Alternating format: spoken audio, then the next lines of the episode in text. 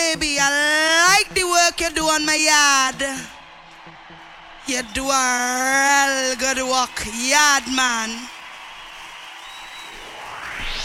I find you looking nervous, like you're afraid to fail. Now you're making excuse about your feeling pains. Just don't waste my time, cause you'll get me mad. Aha!